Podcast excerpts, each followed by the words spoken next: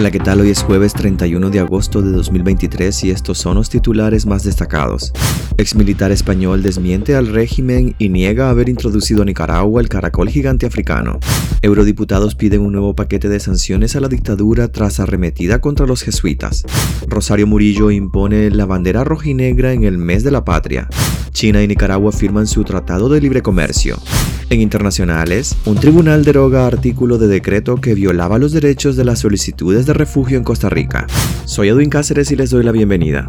Exmilitar español desmiente al régimen y niega haber introducido a Nicaragua el caracol gigante africano. Pedro Sierra, un turista español señalado por la dictadura de Daniel Ortega de haber introducido a Nicaragua el peligroso caracol gigante africano, niega haber introducido al país ninguna especie y se declara como chivo expiatorio de una supuesta campaña para que el país deje de hablar de la confiscación de la Universidad Centroamericana y otros problemas que afectan al país. Aunque según me dicen tienen pruebas de que los introduje, yo no sé qué pruebas puedan tener de una cosa que yo no hice. Yo no llevé jamás ninguna especie de caracol a Nicaragua asegura Despacho 505 el exmilitar español que se ha vuelto viral en las últimas horas por su presunta introducción al país de un caracol gigante africano con capacidad de generar daños a la salud. El caracol gigante africano es considerado una especie invasora y su presencia en el país ha provocado la declaratoria de una alerta fitosanitaria. El Instituto de Protección y Sanidad Agropecuaria IPSA, aunque no menciona su nombre, mostró fotografías del ciudadano y lo tilda de traficante de animales exóticos. Fue señalado de actuar con mala intención y de cometer bioterrorismo. Pedro Sierra, quien ya se encuentra fuera de Nicaragua, lo niega todo. La fotografía en la que se le ve con un caracol en la frente afirma que fue tomada en España en el año 2020. Eurodiputados piden un nuevo paquete de sanciones a la dictadura tras arremetida contra los jesuitas. Un grupo de 24 eurodiputados demandó este miércoles a Josep Borrell, el alto representante de Asuntos Exteriores de la Unión Europea, que la crisis que vive Nicaragua sea discutida por los 27 miembros y que se apruebe un nuevo paquete de sanciones que de una vez por todas incluya al dictador Daniel Ortega. Los eurodiputados reclaman a Borrell el incumplimiento de las resoluciones y comunicaciones que ha emitido el Parlamento Europeo en defensa de la dignidad y libertad de Nicaragua. En detalle, piden la inclusión de Nicaragua en el orden del día de la próxima reunión de ministros de Asuntos Exteriores de los Estados de la Unión Europea. La preocupación sobre la situación del país va en aumento, tras la confiscación y cierre de la Universidad Centroamericana y la cancelación de la personería jurídica de la Compañía de Jesús. El eurodiputado José Ramón Bauzá, uno de los firmantes de la misiva, sostiene que la Unión Europea no puede callar tras la cancelación de la personería jurídica de la Compañía de Jesús, que ha mostrado su ferviente y pacífico compromiso por el crecimiento y formación de los nicaragüenses. Rosario Murillo impone la bandera roja y negra en el mes de la patria.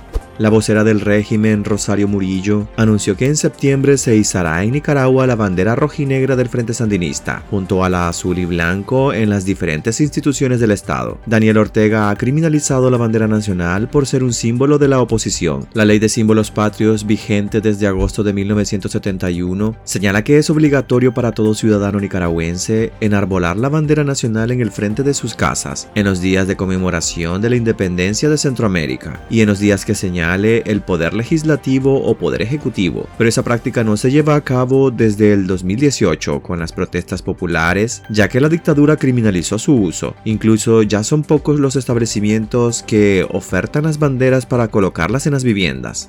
China y Nicaragua firman su tratado de libre comercio. China confirmó la formalización de la firma del Tratado de Libre Comercio junto a Nicaragua en una ceremonia virtual celebrada este jueves. El ministro chino de Comercio Wang Wentao y el asesor presidencial nicaragüense para Inversiones, Comercio y Cooperación Internacional Laureano Ortega, hijo del dictador Daniel Ortega, fueron quienes firmaron el documento tras un año de negociaciones. El acuerdo servirá para que ambos países consigan una apertura mutua de alto nivel en áreas como el comercio de bienes y servicios y el acceso al mercado de inversiones, indicó en un comunicado la cartera china de comercio. China y Nicaragua concluyeron el pasado 25 de julio las negociaciones del Tratado de Libre Comercio, que proporcionará una garantía institucional para los intercambios económicos y comerciales entre los dos países, ayudará a mejorar el nivel de los acuerdos económicos y promoverá un mayor desarrollo de las relaciones bilaterales, según indicó entonces Comercio. En el pasado mes de mayo entró en vigor un acuerdo de cosecha temprana suscrito en julio de 2022 entre Pekín y Managua Que eximió de aranceles a productos nicaragüenses como la carne de res, el pescado y marisco y algunos artículos textiles entre otros. Según datos oficiales, los intercambios entre China y Nicaragua sumaron el año pasado 760 millones de dólares.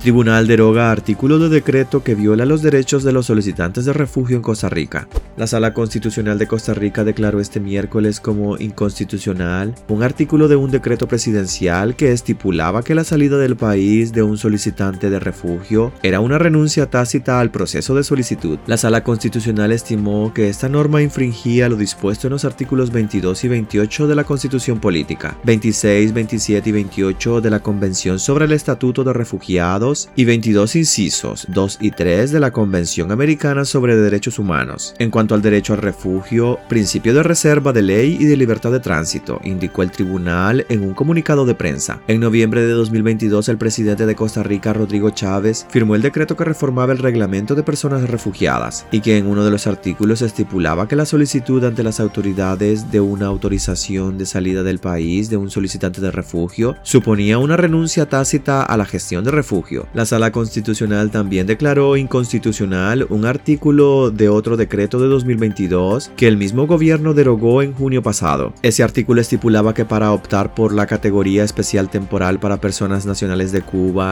Nicaragua y Venezuela, estas personas debían renunciar a la solicitud de refugio o a los recursos de apelación que hayan formulado en caso de que se les haya denegado el refugio. Hasta aquí quedaríamos este jueves. Gracias por acompañarnos y recuerden visitar nuestra web despacho505.com para ampliar y conocer más noticias. Y también nuestras redes sociales. Nos puedes encontrar como Despacho 505. Que tengan un excelente día.